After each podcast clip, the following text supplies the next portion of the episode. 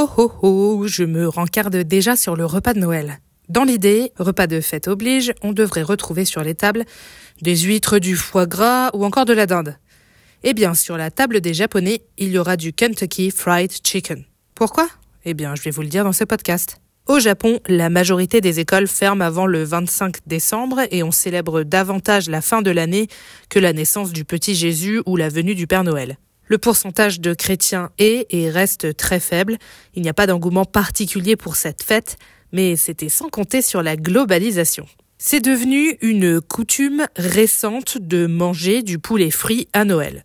Bel oxymore, vous me direz, coutume récente, mais quand on sait que la cérémonie du thé a plus de 1200 ans, une tradition qui a démarré dans les années 70, c'était hier en fait. On la doit à un employé opportuniste du tout premier KFC au Japon.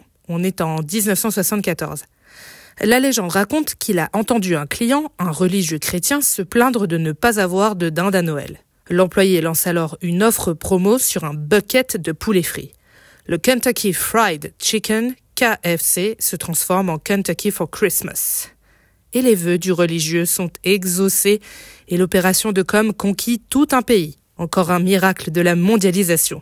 Le poulet frit de l'enseigne ressemble à un plat japonais fait de morceaux de poulet pané au panko, dont les nippons raffolent. Ils ont donc su apprécier facilement ce fast-food et ses plats. KFC propose désormais des menus en précommande pour Noël et le colonel Sanders se travestit bah, en Papa Noël. Comptez tout de même 30 euros pour un repas de fête chez KFC. Et pourquoi pas après tout?